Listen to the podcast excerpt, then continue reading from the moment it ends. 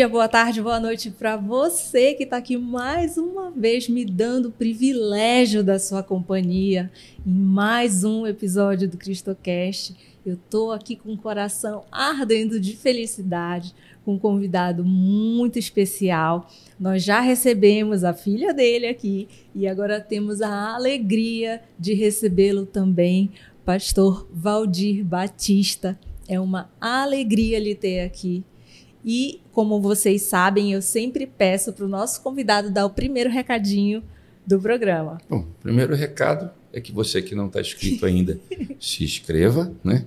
Dê aí também o seu like aí Isso. e leve adiante o máximo que você puder, né? Esse canal para que as pessoas possam ter acesso também às informações, o diálogo e a conversa que vamos ter aqui. Isso, muito obrigada. Quero muito agradecer sua presença. Eu realmente estou muito feliz. Eu que agradeço.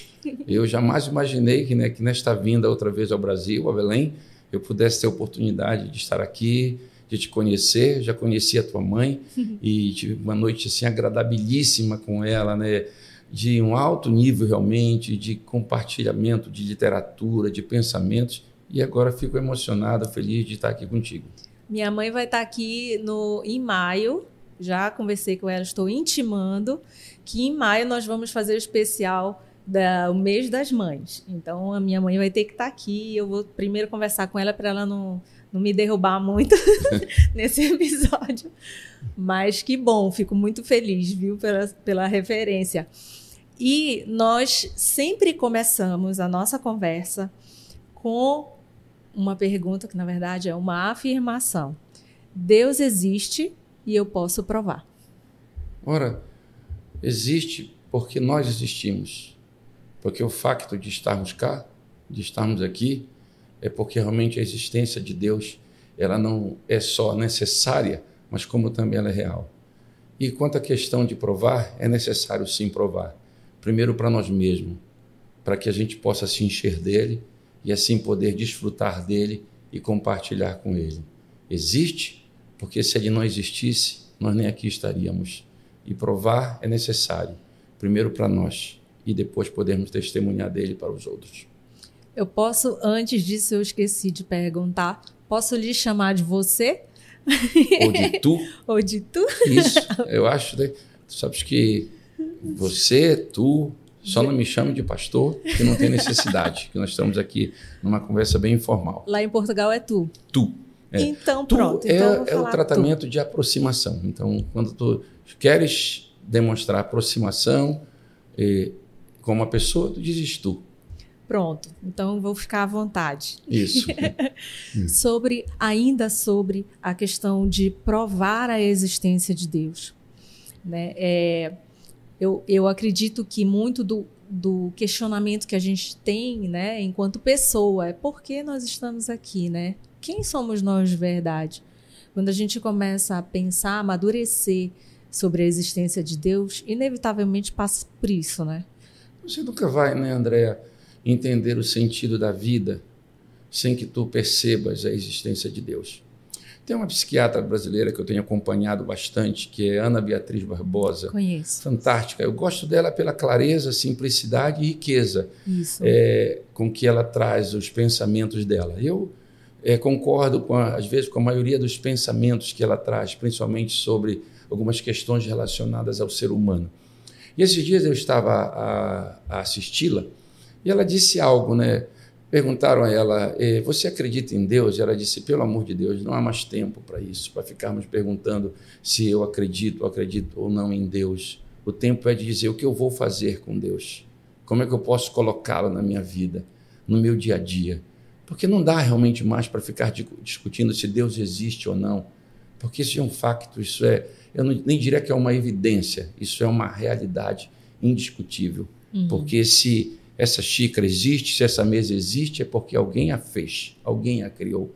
E é impossível nós estarmos aqui se não existisse realmente um Deus que nos tivesse feito. E também essa história de querer atribuir a existência humana a qualquer outro tipo de questão não cabe. A própria ciência já, já derrubou Não essa questão. É, é, impossível você querer trazer é, a existência humana se não partir do princípio de que Deus a fez. Porque isso, é um, isso é passa a ser um princípio até. Deus fez o homem, ponto final. Qualquer outra tentativa, eu diria, ela é mais um revanchismo, é mais algo de querer ser contrário, né? Então não cabe mais. Hoje a pergunta é para si próprio: eu quero eu não quero? Mas não dá mais para ficar questionando. É. Nós temos no nosso corpo substâncias tais quais as estrelas. Né? A ciência já comprovou isso. Estava assistindo com a minha filha outro dia um, um, programa infantil de ciência e eles comprovavam isso, mostravam isso. E foi muito curioso, que daí a minha filha é, falou: Mamãe, nós temos mesmos, mesmas substâncias que as estrelas. Eu falei: É para você ver como Deus existe. Assim como ele fez as estrelas, ele nos fez também. Claro. Isso né? é fantástico, realmente, né? É. Outro dia, falaste na tua filha, eu estava na fila do mercado com a Lenha, minha mulher, e tinha uma criança dando trabalho para a mãe, uma, uma miúda de 10 anos mais ou menos. Ela disse assim: Mamãe, se Deus fez o homem, quem fez Deus? então Aí a mãe disse assim: não, depois a gente conversa com isso lá em casa. Então, realmente você precisa mostrar para teus filhos, realmente, que não tem como você trazer a tua existência e negar a existência de Deus. Isso é algo, eu diria até infantil, mais infantil do Sim. que a criança que pergunta. É evidente. Deus, ele tem se mostrado completamente é, cabível, muito mais do que isso nesse conceito existencial do homem. Né? Então, negar a Deus é negar a sua própria existência. Sim. E o próprio funcionamento do corpo humano é tão impressionante como nós funcionamos. Né? E se não for o corpo humano, a natureza, como ela funciona, né? é, é tudo tão detalhado, pensado minuciosamente, não pode ter surgido do nada. Não. Eu tenho certeza que foi Deus que fez. É muito incrível as cores das. Eu falo muito sobre isso com minha filha.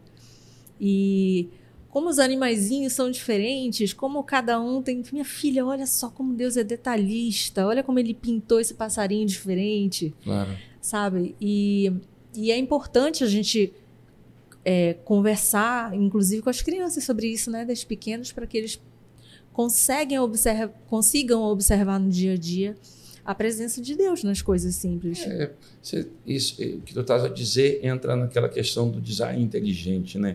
que realmente é impossível você não não ver que existe uma uma excelência na criação humana. Nós não somos fruto de um acaso, nós somos fruto de um de uma existência completamente criativa e perfeita. Quando tu olhas para nós, os seres humanos, cada detalhe, como tu disseste, né, da boca, dos olhos, do nariz, de tudo, tudo está sincronizado de tal forma Sim. que a gente precisa assumir que existe um Criador, né?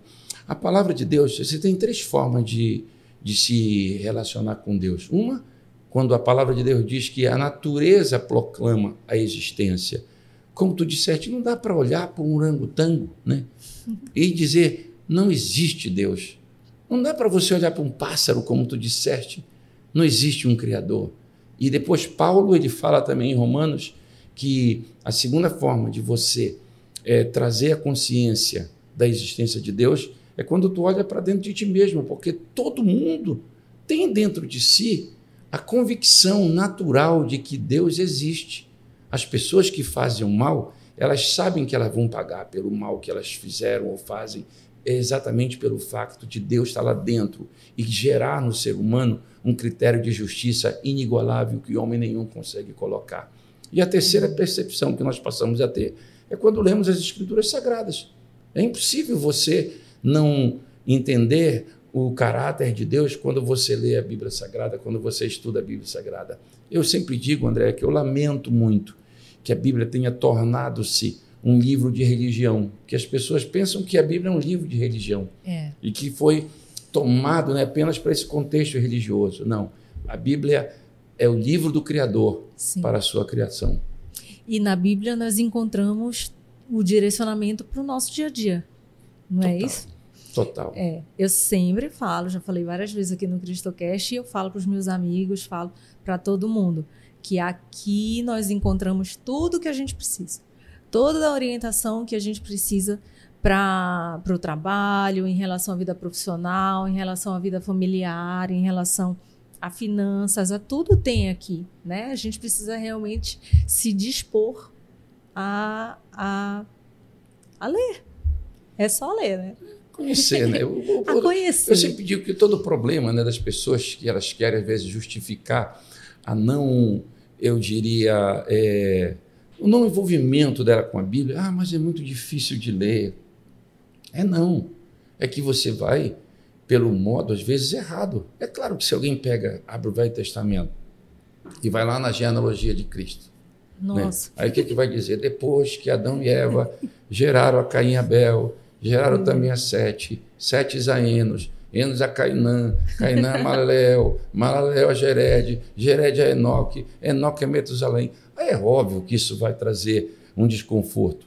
Mas quando você vai realmente para querer conhecer o teu Criador, Uhum. Para querer saber quem você é, você vai encontrar tudo na palavra de Deus. Sim. Isso que tu disseste é muito coerente, porque ninguém seguiria a palavra de Deus se ela não nos trouxesse essa segurança que tu disseste na vida pessoal. Você se encontra consigo Sim. próprio quando conhece a Deus e a sua palavra. Na vida de relações, de, de relações homem-mulher, de família, de empresário, de patrão, de empregado. Está tudo aí de forma clara, não é verdade? É.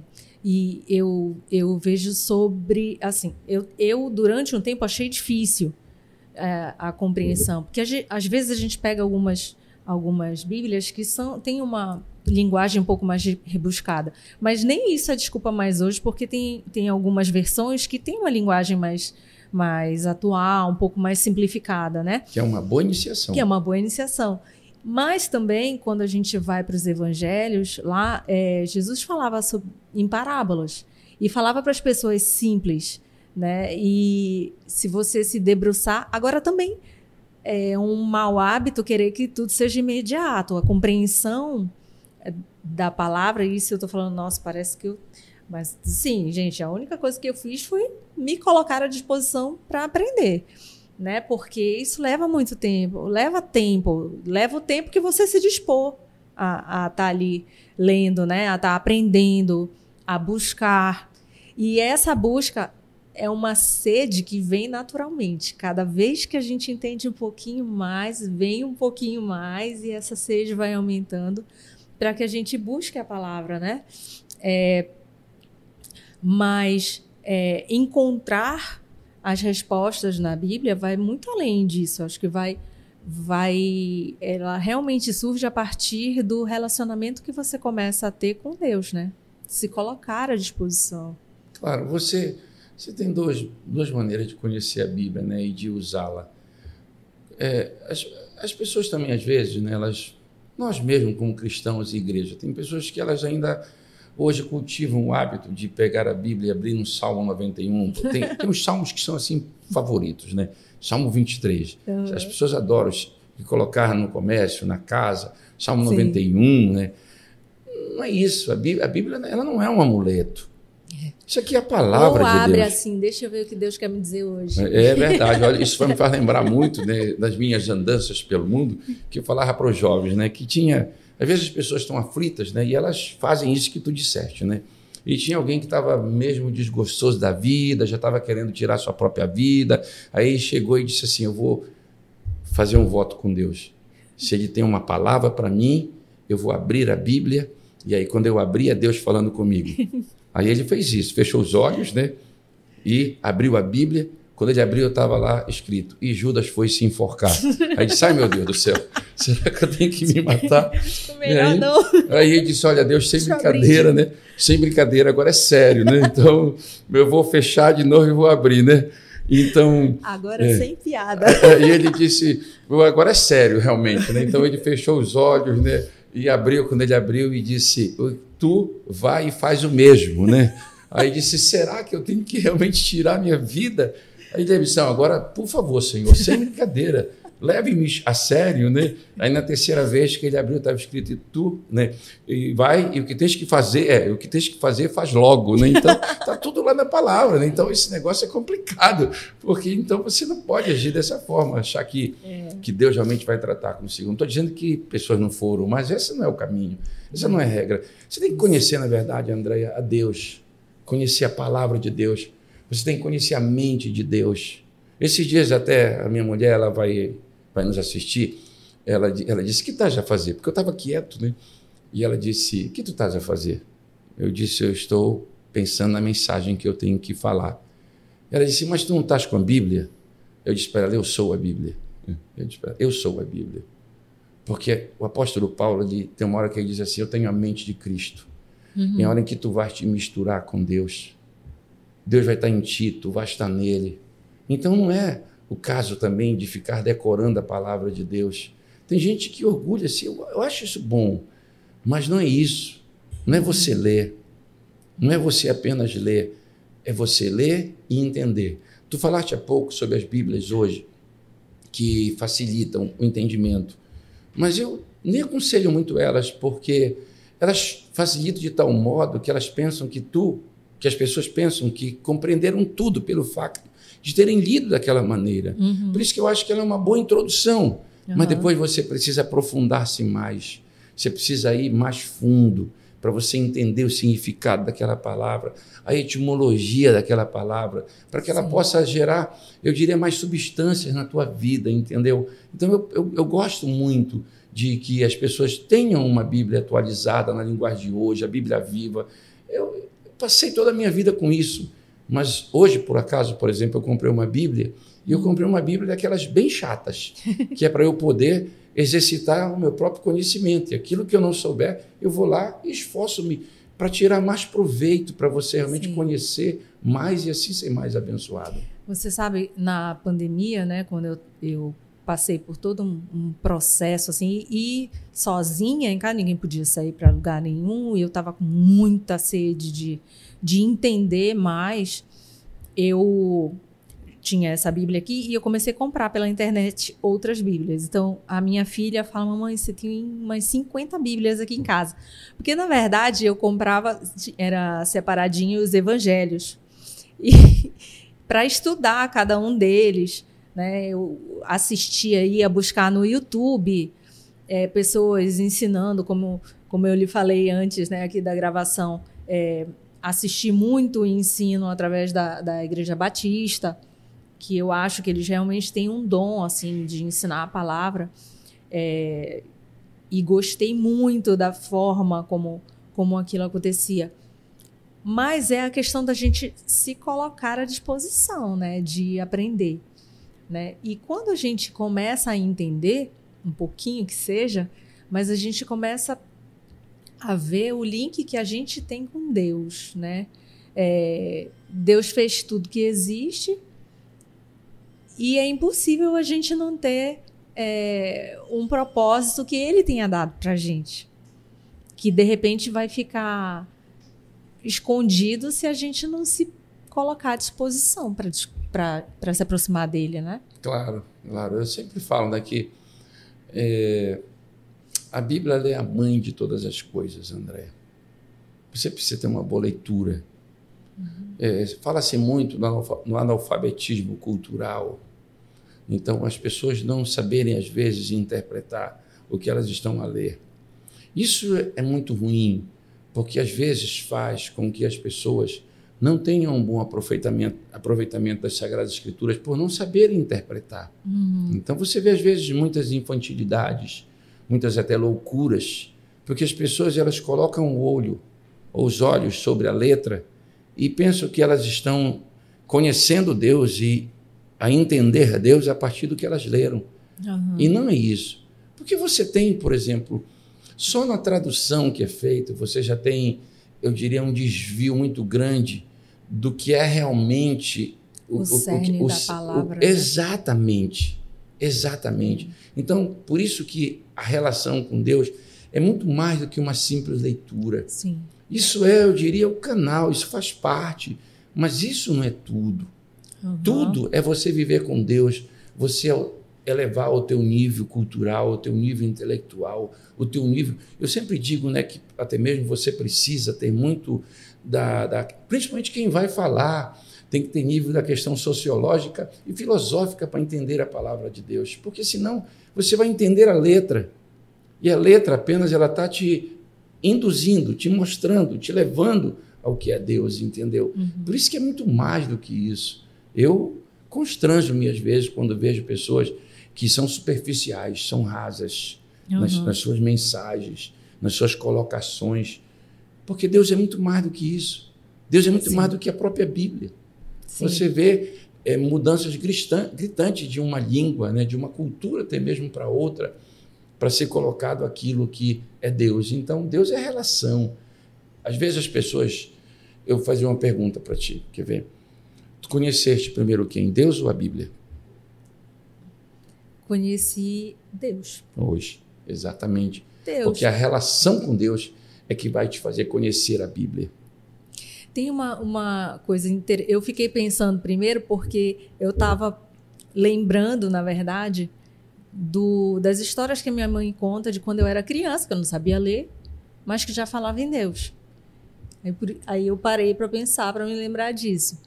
Mas é realmente isso. Primeiro Deus. Lembra que eu falava pouco, né? A gente conversava. A vida com Deus são importante você ter emoção e razão. Sim. São as duas coisas. Você também precisa ser pragmático, mas você nunca pode perder a emoção da relação com Deus, porque o que nos mantém não é o conhecimento, é a uhum. relação com Deus. Você pode conhecer a Bíblia quanto for, mas se você não tiver uma relação com Deus, você não se mantém e não se sustenta, porque é a vida diária com Deus que nos sustenta e que nos faz até mesmo usufruir da palavra de Deus. Se você não tem uma relação com Deus, não adianta você ter o conhecimento da palavra, porque é. não vai te sustentar. É a relação com Deus que é importante. E exercitar isso no dia a dia, né? Com certeza. É, é, quando a Rebeca veio aqui, eu fiquei muito emocionada. Que... Quem é a Rebeca? Quem é a Rebeca? Sua filha linda, hum. que foi a nossa, o nosso sexto episódio do CristoCast.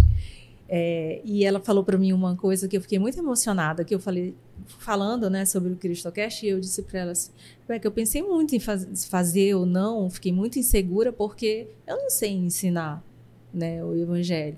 E ela falou, mas fazes o mais difícil, que é viver a palavra de Deus, viver o Evangelho. Fiquei muito emocionada, porque eu não tinha percebido isso ainda, né?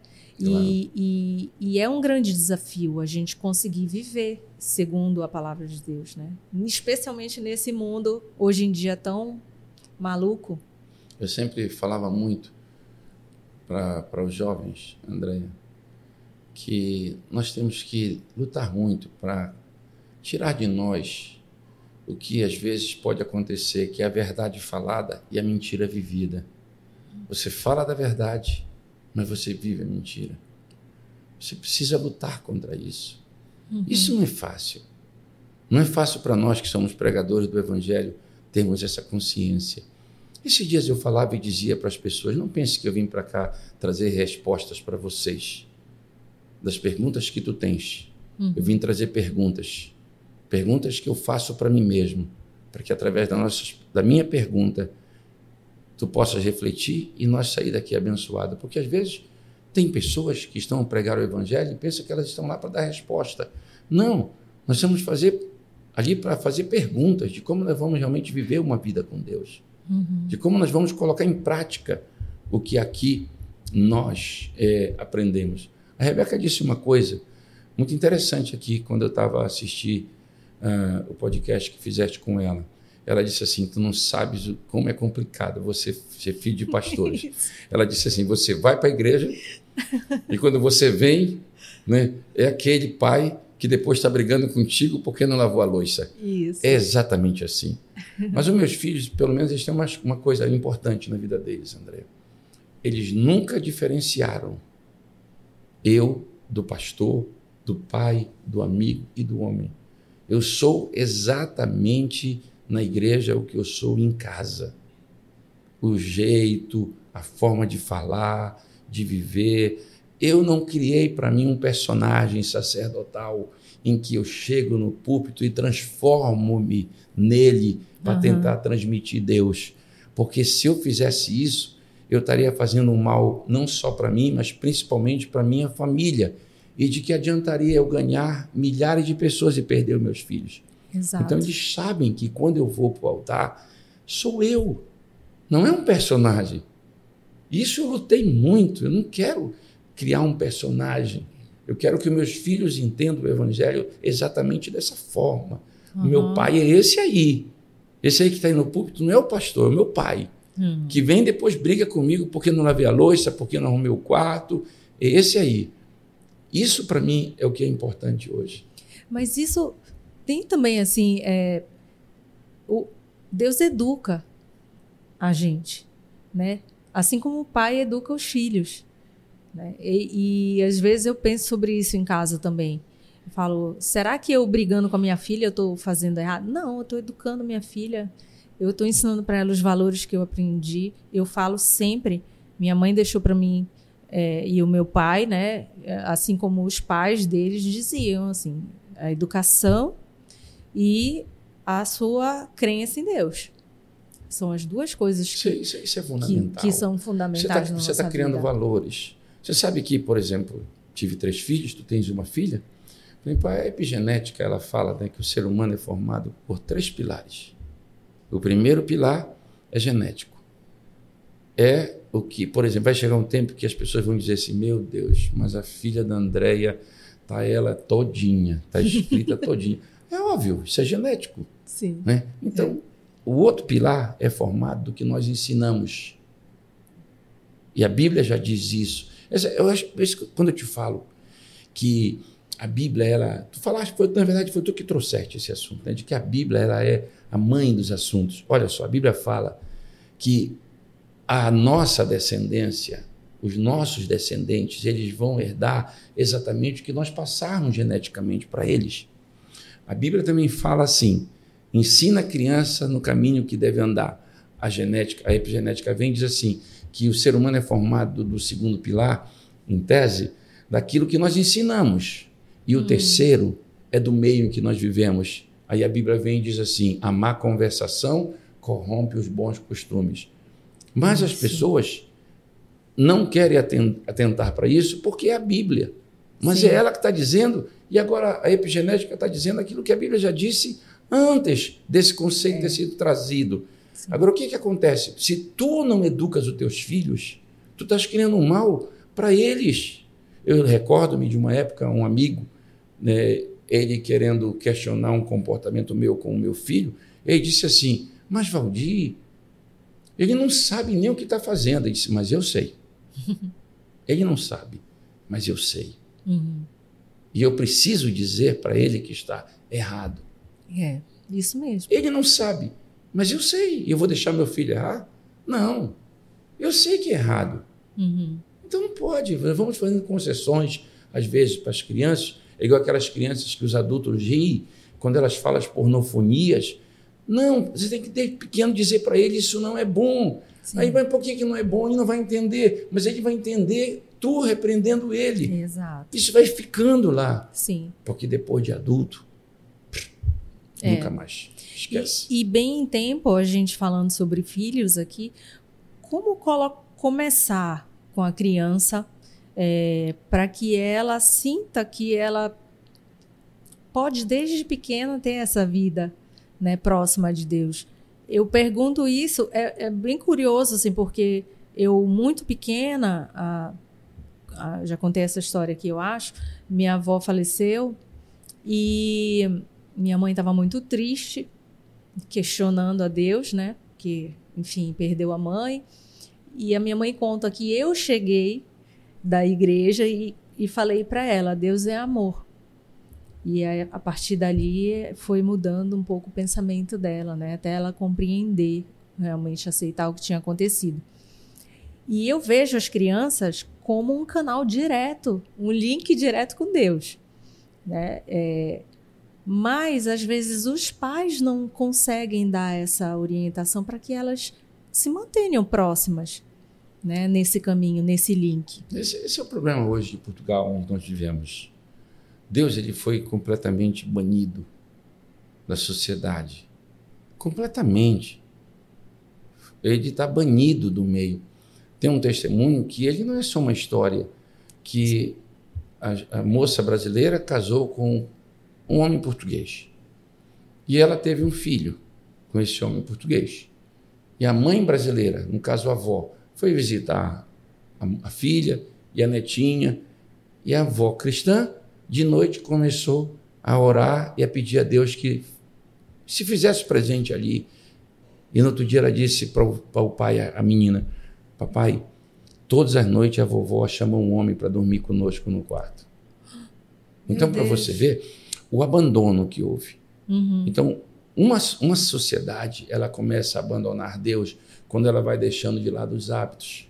Às vezes as pessoas, Andréia, elas estão a viver uma vida que elas não escolheram. Às vezes as pessoas têm o hábito de dizer assim: ah, eu não quero ser manipulado por ninguém.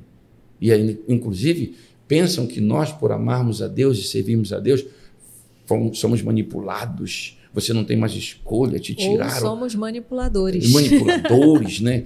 Todo Sim. mundo é. Todo mundo, ninguém tem iniciativa pessoal. Por isso que eu digo sempre para uns amigos meus, na roda de conversa, você precisa saber quais são as origens do teu pensamento. Se você não sabe quais são as origens do teu pensamento, você vai ficar à deriva. Se você não sabe por que você pensa assim, você vai ter dificuldade. Então nós precisamos saber o que nós queremos para nós e para os nossos filhos. Estou aqui entrevistar-te a Rebeca. A Rebeca, ela só não é um androide, né? porque ela não é um androide. Eu sei que ela não é um androide, mas ela foi programada para ser o que ela é. Mas como ela mesmo disse, não foi algo que foi imposto, foi algo que foi vivido.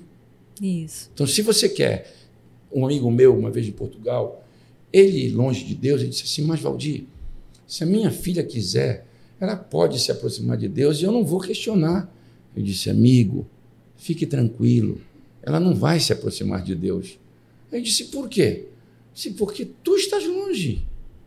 Tu achas que a tua filha vai se aproximar de Deus? É. Pode ser que aconteça, porque está cheio de exceções né? em Sim. todas as áreas da vida. Mas em via de regra, é assim. Se Mas pelo nós, exemplo? É, é, o que tu disseste, é só o exemplo. Eu lembro sempre de uma história que tu vais conhecer um dia o meu filho Rafael. Na época daqueles é, videocassete, né, que aqueles abençoados, toda hora, que foi que houve? sujou a cabeça do videocassete. Né? Aí tinha que tentar limpar a cabeça do videocassete. Né? O Rafael não tem esse problema, Rafael, tu não conheceste essa época, né?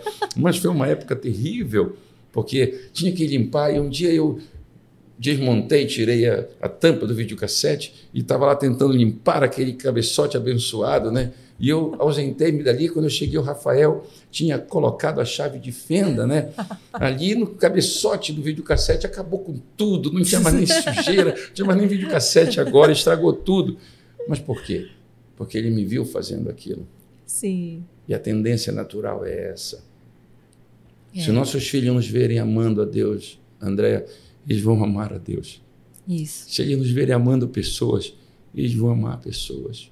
Se eles nos verem abraçar pessoas, eles também vão abraçar pessoas. Se eles nos ver chorando por aqueles que estão chorando, eles vão chorar também pelos que choram. É assim que é a regra da vida. Não é diferente. A palavra de Deus mostra que é assim. Isso é discipulado. Isso é passar para a família através da vida. Você pode falar o quanto quiser.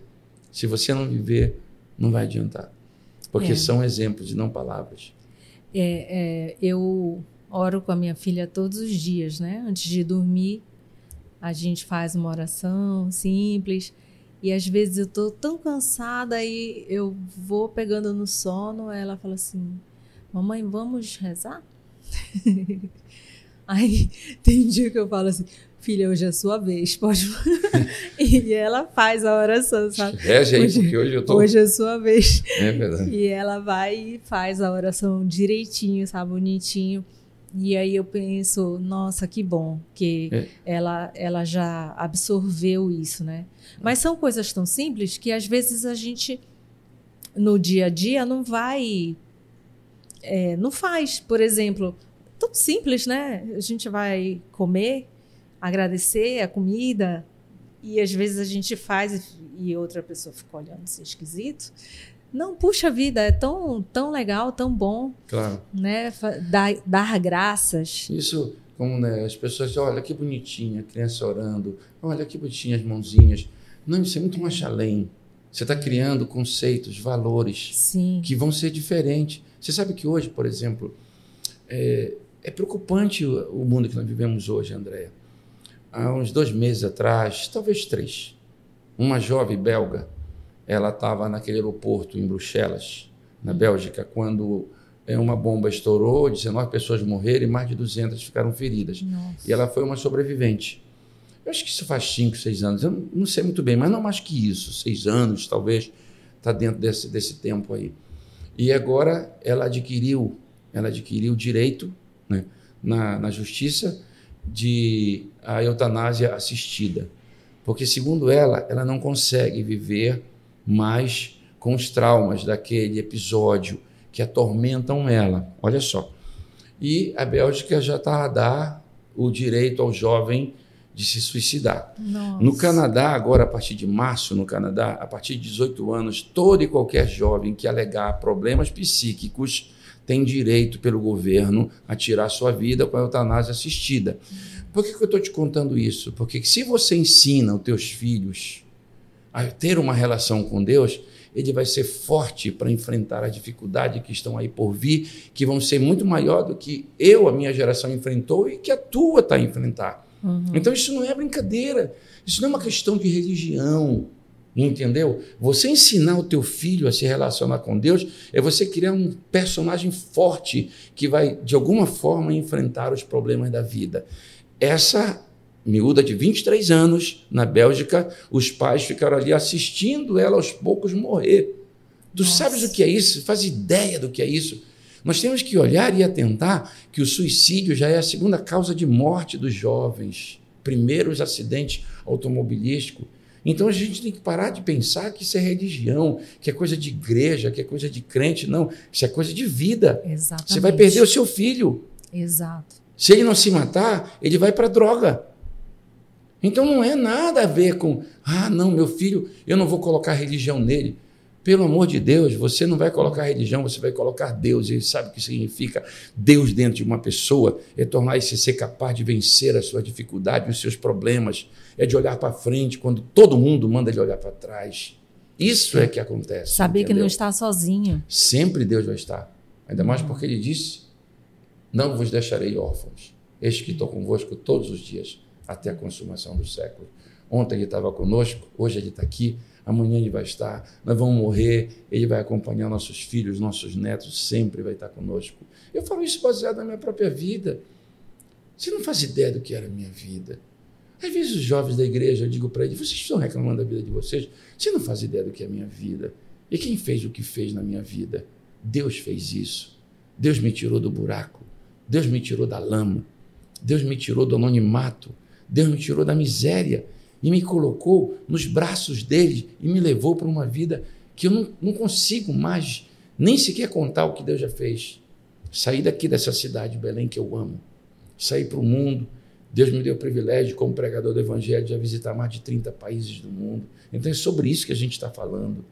Sim. É sobre isso, o que Deus é capaz de fazer na tua vida. Porque se eu fosse basear o meu futuro no meu presente de adolescente, na parte da minha juventude, hoje eu estava morto, enclausulado, quem sabe, na miséria. Uhum. Mas Deus mudou a minha sorte. Mudou tudo.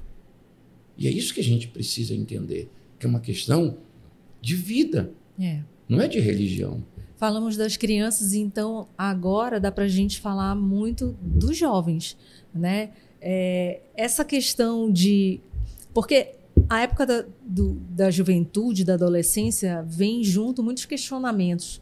Né? E quando a criança é educada, já acreditando, tendo essa consciência de que, ela, de que Deus é parte dela, eu acho que chega na, na adolescência de uma forma um pouquinho mais segura, vamos claro. dizer. Olha, tu sabes hoje, eu não sei que tu vai me dizer a respeito disso, mas todo jovem hoje, ele diz assim: meus pais não conversam comigo. Todos os jovens, todos.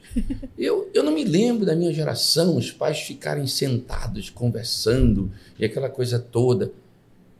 Ah, na é, minha também não. Claro que não, Andréia. Claro que não. Mas sabe por quê? Porque o jovem não tem problema, ele cria. Hoje.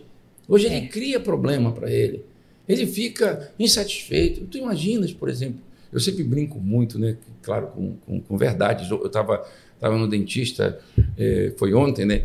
E, e, a secretária lá do dentista, o doutor foi colocar o óculos para proteger os meus olhos, né? E ela colocou assim fora da, da orelha. Eu disse: Meu Deus, senhora Cláudia, uma orelha desse tamanho, a senhora ainda consegue errar? Né? Eu disse para ela: a senhora errou uma orelha desse tamanho, né? Isso era fácil de acertar. Mas por quê? Hoje, satisfeito com a orelha, com o cabelo, com o nariz. Olha para meu filho Rafael, eu digo: Filho, que azar o teu. Teu nariz é imenso que nem o meu, né? Às vezes eu digo para ele, afasta-te de mim um pouco, porque nós dois respirando o mesmo ar, um vai matar o outro, porque são dois narigões imensos, né? Então, é, hoje é o meu cabelo, é não sei o quê, é isso, é. é aquilo. Nós estamos sendo hoje construídos, essa geração de hoje, para se tornar insatisfeita. Eles vêm e apresentam um produto que te faz tentar ter e ser aquilo que tu não tens e não és. Aí está é. criando já um conceito em ti de que tu tem uma deficiência porque tu não tens aquilo e não és aquilo. Olha, não é fácil é. ser jovem hoje. Meus filhos sempre dizem isso, pai, tua época foi melhor, tu faz ideia do que é ser jovem hoje. É, é difícil realmente, é por isso que a gente precisa de Deus, entendeu? Mais do que nunca. É bem diferente mesmo. Eu tenho uma irmã que tem uma diferença bem grande de idade. É, ela é bem mais nova, ela é 21 anos de diferença, né? Ela está na casa dos 20 ainda. Eu não não era para eu ter dito isso, que vocês vão fazer conta agora de quantos anos eu tenho. O Sidney mas... aqui foi conta. e aí, é, mas eu vejo assim uma diferença muito grande, inclusive na educação. Eu brinco com meu pai assim, que ele que a Evelyn, minha irmã, pegou ele já amaciado, porque quando era comigo na minha adolescência era muito diferente. E ele fala mesmo, eu falo brinco com ele, né? Fala assim: "Ah, se fosse na minha época, Aí ele fala, ah, são outros tempos. Eu digo, né, são outros tempos mesmo. Mas eu acho que eu, eu, eu gosto, assim, da, da, da época, do jeito que eu fui criada. É, era muito diferente. Olha, Andréia, os tempos são diferentes, diferentes, mas os valores precisam ser os mesmos. Sim, é exatamente fazendo, isso. Estava fazendo um voo de, de Oslo para Lisboa com minha mulher. Fomos ao, à Noruega para fazer um trabalho e eu disse para ela, note que eu vou te falar disse para ela. O que, que acontece? As pessoas elas confundem. Por exemplo, quando eu cheguei na Europa, ali, Portugal, e comecei a andar pela Europa, as pessoas logo diziam para mim, Valdir, aqui não é Brasil. Aí eu dizia, mas, mas Deus é o mesmo? Uhum. É, ah, então pelo menos isso. Ainda bem que Deus é o mesmo. Se vocês concordam porque é óbvio que eu não vou chegar em Portugal nem na Europa e querer aplicar, eu diria, os meus métodos de trabalho numa cultura diferente da Sim. nossa da mesma maneira. Isso seria uma insanidade. Mas o que as pessoas estão confundindo épocas diferentes, mas os valores precisam ser os mesmos. Sim. E as pessoas estão tentando adaptar, eu diria, valores na época. Valores são valores, Andréa eles são imutáveis. Uhum. Você pode mudar comportamentos e hábitos, mas não mude os valores, é. porque os valores eles são fundamentais em qualquer lugar do mundo para sustentar uma relação, uma família, para criar um filho. Então isso é que me preocupa quando as pessoas fazem concessões de valores. Isso. Não faça, é. porque você vai estragar. Eu, uma vez ouvindo um, um filósofo brasileiro, ele dizia algo interessante, né? Que nós, os pais, hoje temos mania de dizer assim: meus filhos não vão passar o que eu passei. Uhum. Só que nós esquecemos que foi o que nós passamos que fez nos ser o que somos. E se nós privamos os nossos filhos de passar por coisas que serão importantes para eles, eles não vão ser como nós. É. Então, não os prive de alguma coisa. A tua filha, não, não, não prive ela de algumas coisas que são importantes ela passar. Eu não sei se tu entende, não estou dizendo para fazer não, sofrer, sim, pelo sim. amor de Deus. Não estou dizendo isso, quero que sofra. Não. Mas tem coisas que é necessário, dificuldades, choro, né? É que nem eu digo, hoje estamos no mundo. Saber lidar com a frustração. Claro, chegou, exatamente. Uhum. Chegou, uma, chegou uma senhora uma vez lá em Portugal comigo, né, que ela disse assim, pastor, o médico disse que eu estou com depressão. Eu disse, poxa, tu estás com depressão? Ela disse, estou. Pois a senhora ela tinha perdido o casamento, o marido abandonou ela, deixou ela com contas. Eu disse, dá licença, minha querida, você não está com depressão, você está triste, muito triste. As pessoas querem tirar de nós hoje até o direito de ficar triste. Eu digo é. para meus filhos: fiquem tristes quanto vocês quiserem, vocês têm direito de ficar triste. Não os privo de tristeza, como tu disseste, porque decepções, tristezas são inerentes à existência humana. Uhum. E nós temos que ensiná-los a vencer esses momentos para que eles possam sair lá na frente vitoriosos. E confiar, né? Confiar sempre, em Deus. Sempre. Isso faz muita diferença também. Porque daí a gente começa, quando a gente tem esse, essa confiança, esse relacionamento com Deus, a gente entende que aquilo ali não vai ser para sempre e que aquilo ali é, é para alguma coisa, né? É o que Paulo diz, né? É. Todas as coisas cooperam para o bem dos que amam a Deus e vivem segundo o seu propósito. Há seis anos atrás, eu sofri um acidente em Madrid quebrei-me todo. Então, até hoje, eu faço tratamento dentário para tentar corrigir o que aconteceu ali em Madrid, no centro de Madrid, quando eu estava com a minha esposa e alguns jovens, e fui uma aventura maluca com eles, né? E acabei hum. caindo e quebrei-me todo. Hum. Esse ano passado, eu sofri um, um momento de, de, de, de, saúde, de repente fui diagnosticado com um cancro, com um câncer, né? Então, como é que você reage? Como é que você muda? Isso coopera. É. Tudo coopera para a nossa vida, tudo coopera para a nossa relação com Deus. Você não é feliz, André, você tem momento de felicidade na vida. Sim. Entendeu? E você precisa saber disso, para que quando você não está feliz, você saber passar esse momento, como tu disseste, ele passa. O salmista Davi diz assim: Olha, gente, o choro dura somente uma noite. Nós não vamos viver a vida toda chorando. Já crie situações para você sair desse choro e chegar no dia seguinte também ser feliz, que é possível sim, em meio a tanta dificuldade, entendeu? É. Tem a questão da, da confiança em Deus, é um aprendizado também. Né? A gente é, eu falo por experiência, assim, é, eu sou muito ativa, muito prática, muito objetiva e vou e faço mas a, quando as coisas davam errado, eu ficava muito frustrada, ficava muito triste, muito aborrecida. E a partir do momento que eu comecei a confiar em Deus e entender que certas coisas não dão certo porque Ele também não quer que dê certo. Claro. É assim como Ele abre portas, Ele também fecha. Também, claro. Né? A gente vai e começa a, a ter mais paciência também com a gente, com o tempo das coisas acontecer. Tem tempo para tudo, não é isso? Há tempo para tudo a vida, na vida. A vida nunca pode ser vivida de tal forma que tudo vai dar certo. É. Você precisa entender, como tu disseste, que tem coisas que elas não são para acontecer. Porque se elas acontecessem, nós não seremos bem-sucedidos. Me lembro que eu vivi em São Paulo na época em que um avião da TAM caiu, logo que ele levantou o voo ali de Congonhas, né? E foi até interessante, porque foi uma época que eu viajava bastante, a minha família ficou logo preocupada, e liga, cadê o Valdir? Né? E o avião levantou o voo e caiu. E tinha, conta a história, né, se é verdade ou não, mas aproveitar esse episódio de um homem que chateou-se bastante, porque era para ir pegar esse voo. E o trânsito de São Paulo, como sempre, estava horrível, mas uhum. naquele dia pior.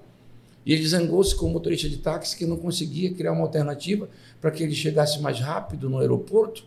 Quando ele chegou, o check-in estava fechado, ele não pôde embarcar e ele ficou ali maldizendo aquele momento, e é culpa do motorista, do trânsito, do governador, do prefeito, de todo mundo, culpa de Deus. E de repente, quando ele vê o avião descolando, logo ele vê ele aterrando no meio das casas e ele disse: Meu Deus, era também para eu morrer.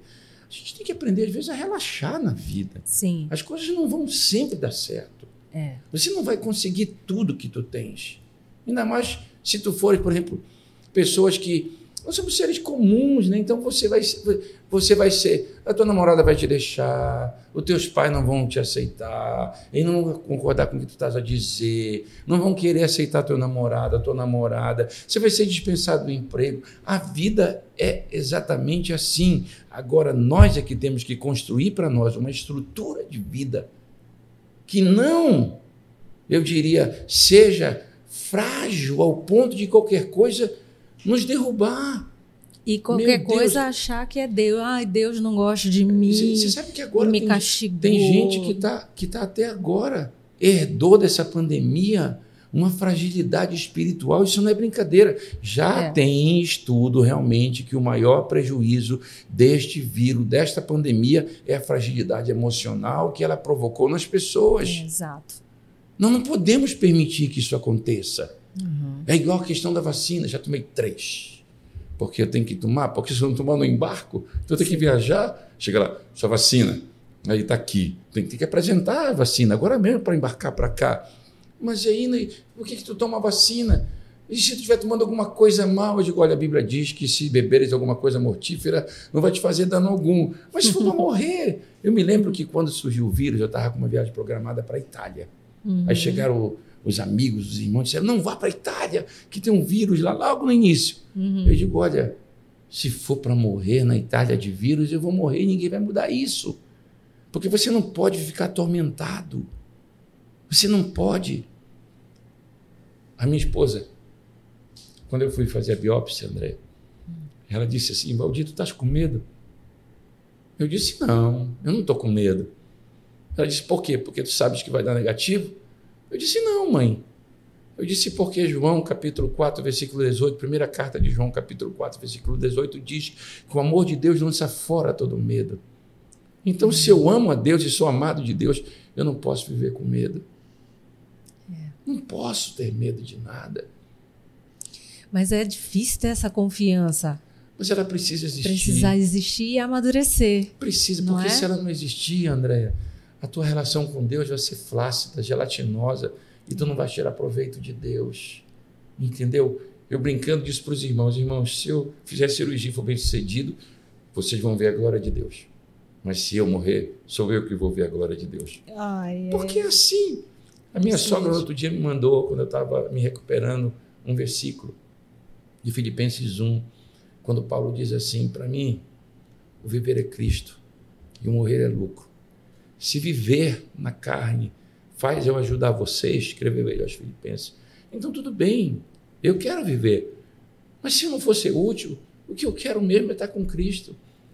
Tem pessoas na igreja, André, que estão buscando a imortalidade e não a vida eterna. É.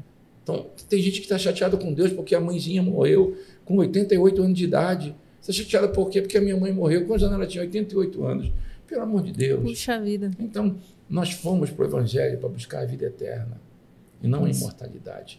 Exato. Não que eu queira morrer, eu amo a vida que eu tenho, eu me sinto útil às vezes ainda, principalmente me sinto útil para preparar os meus filhos para é. o mundo. Eu estou num processo. Eu acabei de fazer 50 e 10 anos, eu digo, né? Não foi 60, foi 50 e 10. E eu estou num momento fantástico. Eu estou fazendo um processo de transição com meus filhos. Porque eu nunca quero dar o pouco, o pouco que eu tenho, que é pouco, quando eu estiver no fim da vida e obrigado serei a passar. Não. Tudo aquilo que eu construí, alimentei durante esse tempo, a nível de conhecimento, de relação com Deus e de liderança, eu quero passar para eles agora. Uhum. Quero que eles sejam maiores do que eu agora. Que eles levem o Evangelho de Cristo agora. Para mim, meu maior, meu maior orgulho é ter levado para Portugal e para a Europa três flechas violentas que são meus filhos. Conheceste a Rebeca. Rebeca, como Sim. eu digo, ela só não é um androide porque eu sei que ela é humana, mas ela foi construída. O que ela faz hoje, André, foi construído. Tudo calculado na mesa da nossa casa, na cozinha, de como é que nós podemos melhor servir a Deus. O Rafael, a Raquel, eu tenho três. É uhum. engraçado, eu e Lene tivemos o cuidado de construir a vida dos três de tal modo que eles não precisem se atrapalhar um com o outro, mas que um precisa do outro. É Porque lindo isso. O crescimento de um vai depender do crescimento do outro. Uhum. A Rebeca disse assim: pai, Tu és esperto, né? Por que, Rebeca? Eu fui entender agora o que tu fizeste. Porque ela sabe que sozinha ela não pode ir onde ela quer. Ela precisa do Rafael, que precisa da Raquel, que precisa da Rebeca e que precisa um do outro. Eles sabem disso. Hum. Então a gente precisa, mais do que nunca, ter um evangelho seguro. Sim. Os meus filhos, eu sempre digo para eles: eu não vou deixar para vocês nada. Porque o Deus que abençoou minha vida e nos sustentou até hoje é o Deus que eu quero na vida de vocês. Não corram atrás de nada. Corram atrás de Deus. Porque há pouco tu mencionaste que Ele vai estar conosco todo dia. Não foi só ontem, é hoje, é amanhã. E se não for assim, André, o que é servir a Deus? Mas na verdade você está deixando tudo, né? Porque quem claro. tem Deus tem tudo. E não tem? Tem. tem. O que é seguro aqui, André?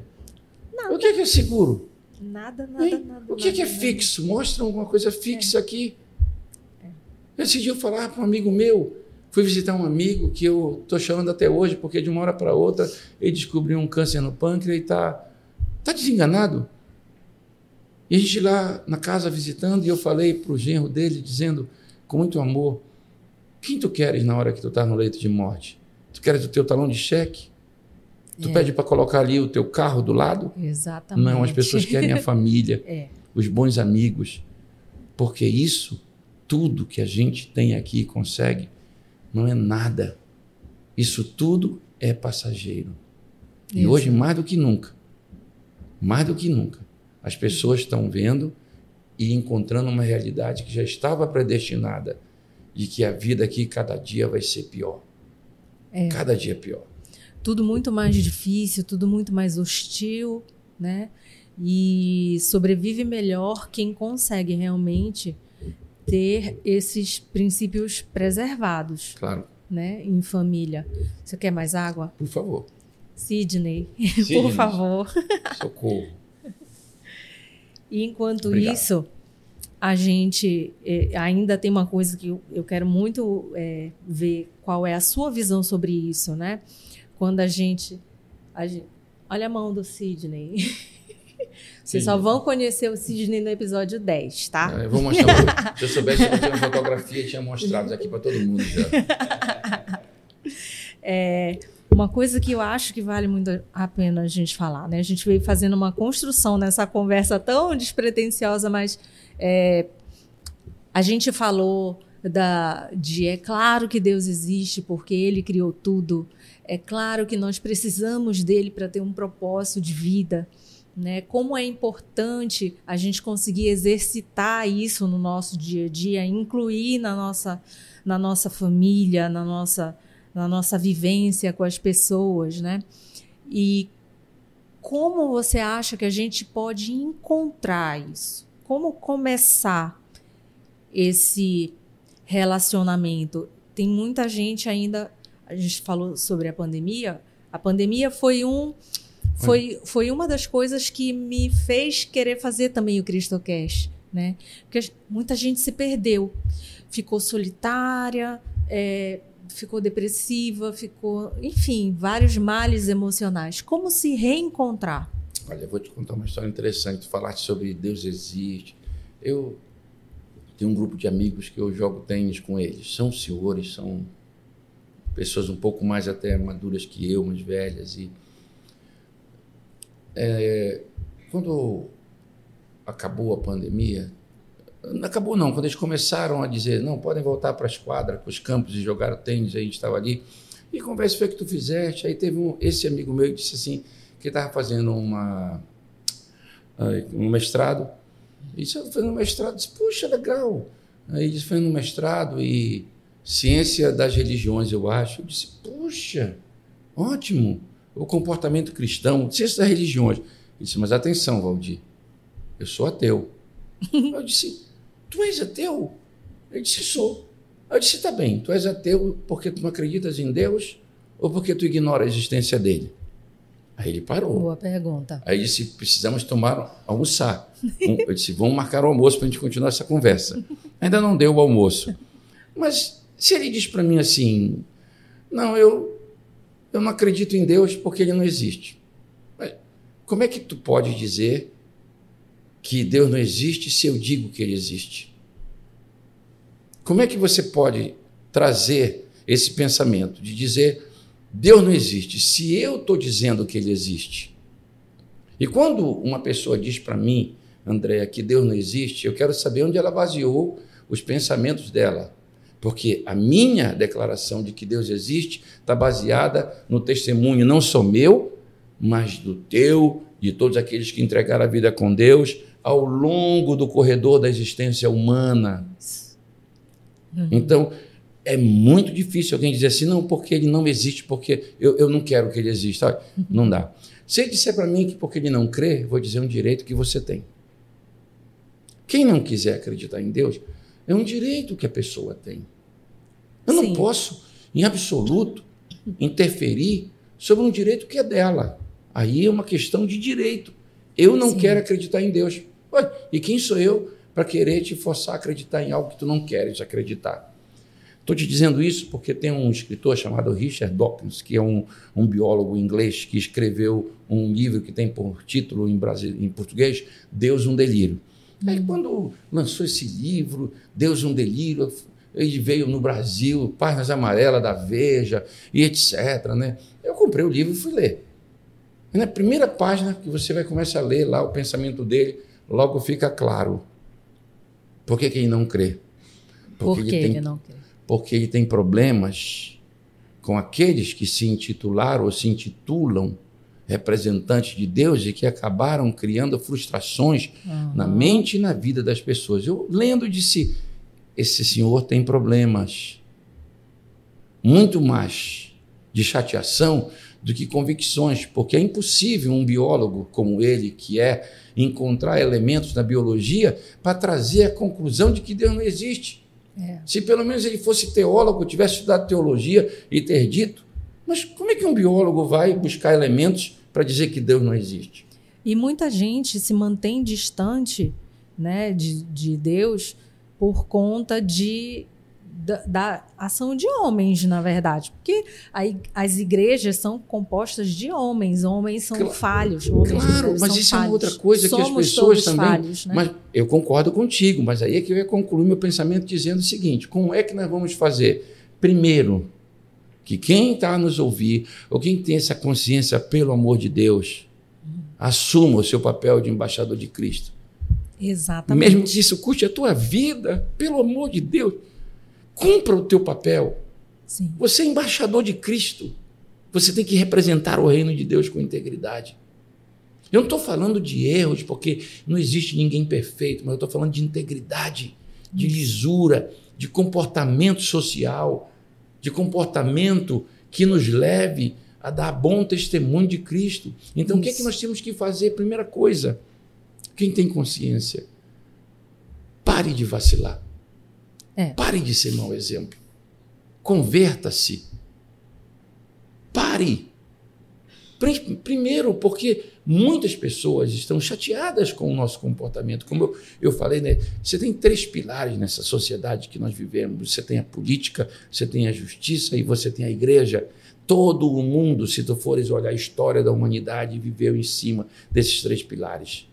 Uhum. Quando houve a Revolução Francesa, eles tinham dois alvos claros. Três: o reino, a burguesia e, e a, a, igreja. igreja. É. Por quê? A igreja precisa estar isenta, ela precisa se resguardar. Hoje, mais do que nunca, essa, a igreja tem que ser essa porta credível para o mundo que nós estamos vivendo. Sim, uhum. Nós, pastores, temos que ser, mais do que ninguém, homens de uma palavra só, sim, sim, não, não.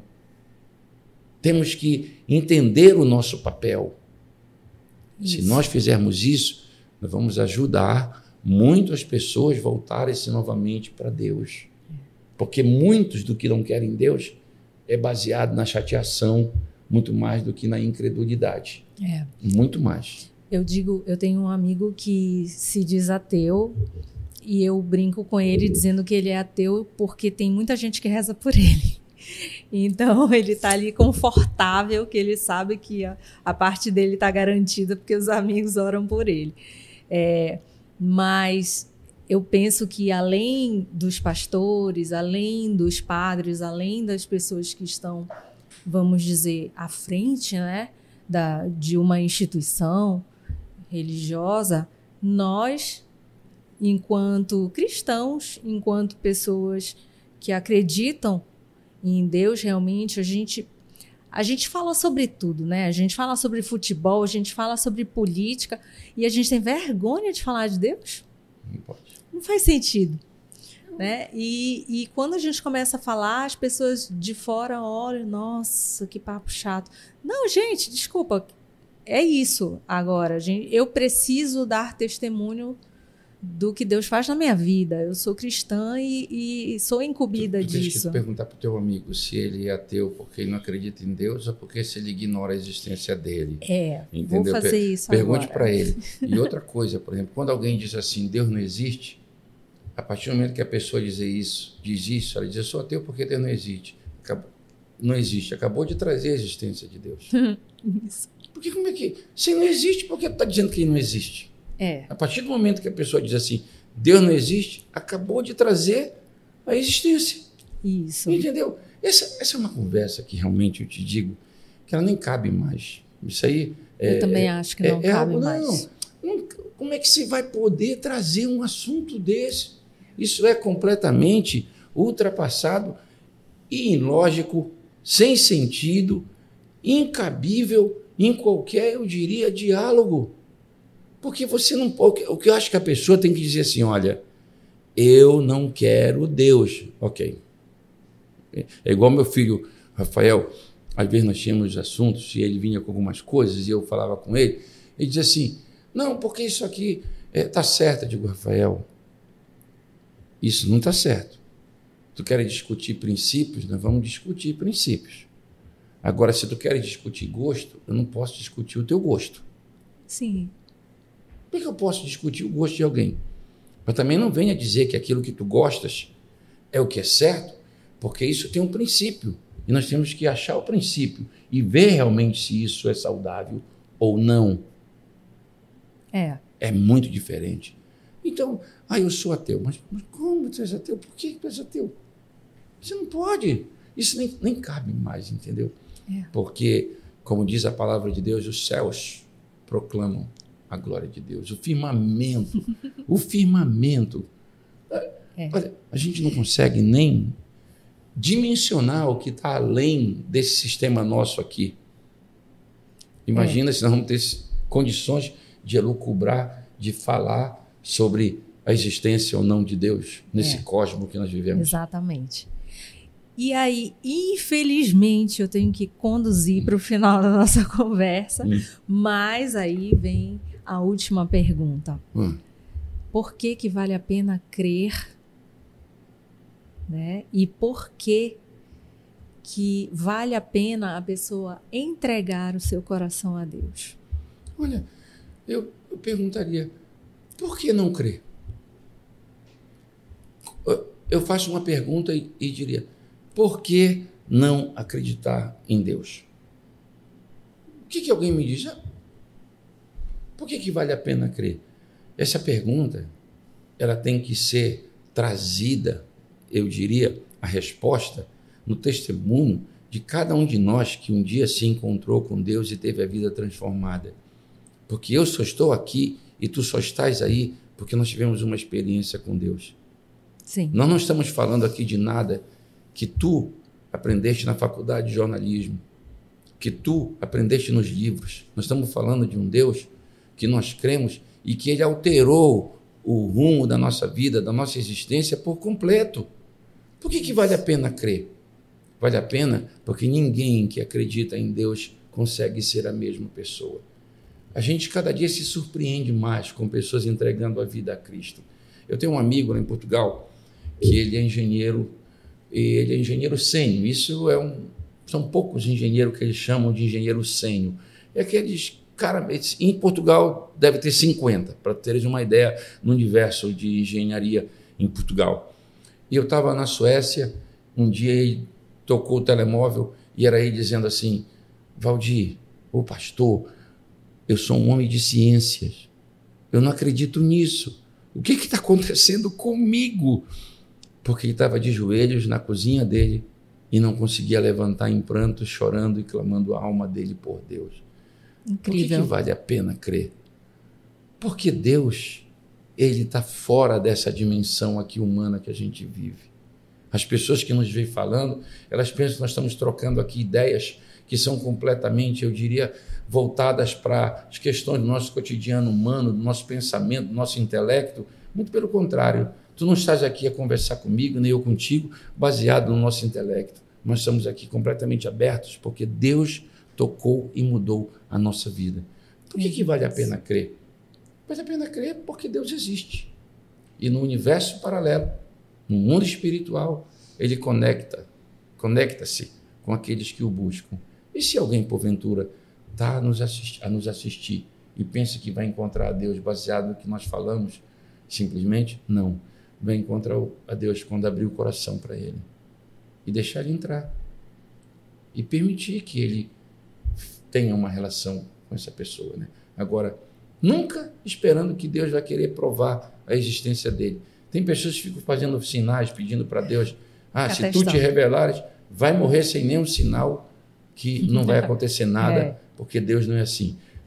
Só conhecemos a Deus quando nós vamos para dentro dele. Você conhece Isso. a Deus quando entra nele. Quando entra nessa existência fantástica que é o Senhor. Isso.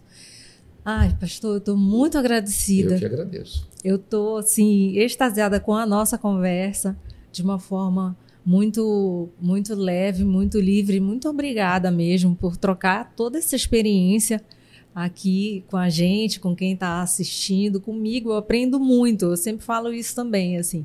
Cada convidado que vem, eu aprendo e eu sei que é Deus me ensinando mais um pouquinho sobre ele. Fico muito feliz, agradecida. Eu que agradeço. Muito, muito obrigado. mesmo. Foi uma grande satisfação. Obrigado. Se eu quiser deixar mais um recadinho para a sua despedida? Olha, só pedir a você que não está inscrito que se inscreva no canal, dá lá o seu like e divulgue, né? Eu sou meio ruim de desse negócio de rede social, entendeu? Imagina. Eu sou dinossauro, né? Então eu não sou muito bom, mas eu sei que tem que inscrever no canal, Exato. dar o like, porque isso eu gosto muito, né? E também compartilhar isso, compartilhe isso. com o máximo de pessoas que você puder. Se de alguma forma, alguma coisa que nós falamos aqui te interessa, despertou, divulgue e tenha certeza que as nossas palavras, às vezes, elas encontram lugar no coração de pessoas. E quem sabe você não vai ajudar pessoas abrirem o coração para colocar essas palavras que nós falamos aqui, que são a respeito de Deus, né? Se falamos coisas humanas, mas todas com o objetivo de colocar Deus no coração das pessoas, porque é isso que interessa. Mais uma vez, Obrigado. muito obrigada. E você que ficou até agora acompanhando o nosso bate-papo, saiba de uma coisa: você é importante. Você é muito importante para Deus. Deus te quer perto dele. E se aproxime, aproveite. Eu espero realmente que essa mensagem tenha alcançado o teu coração.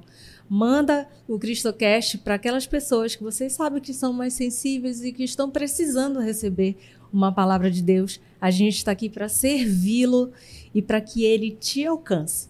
E sobre eu e você, nos encontramos no próximo CristoCast.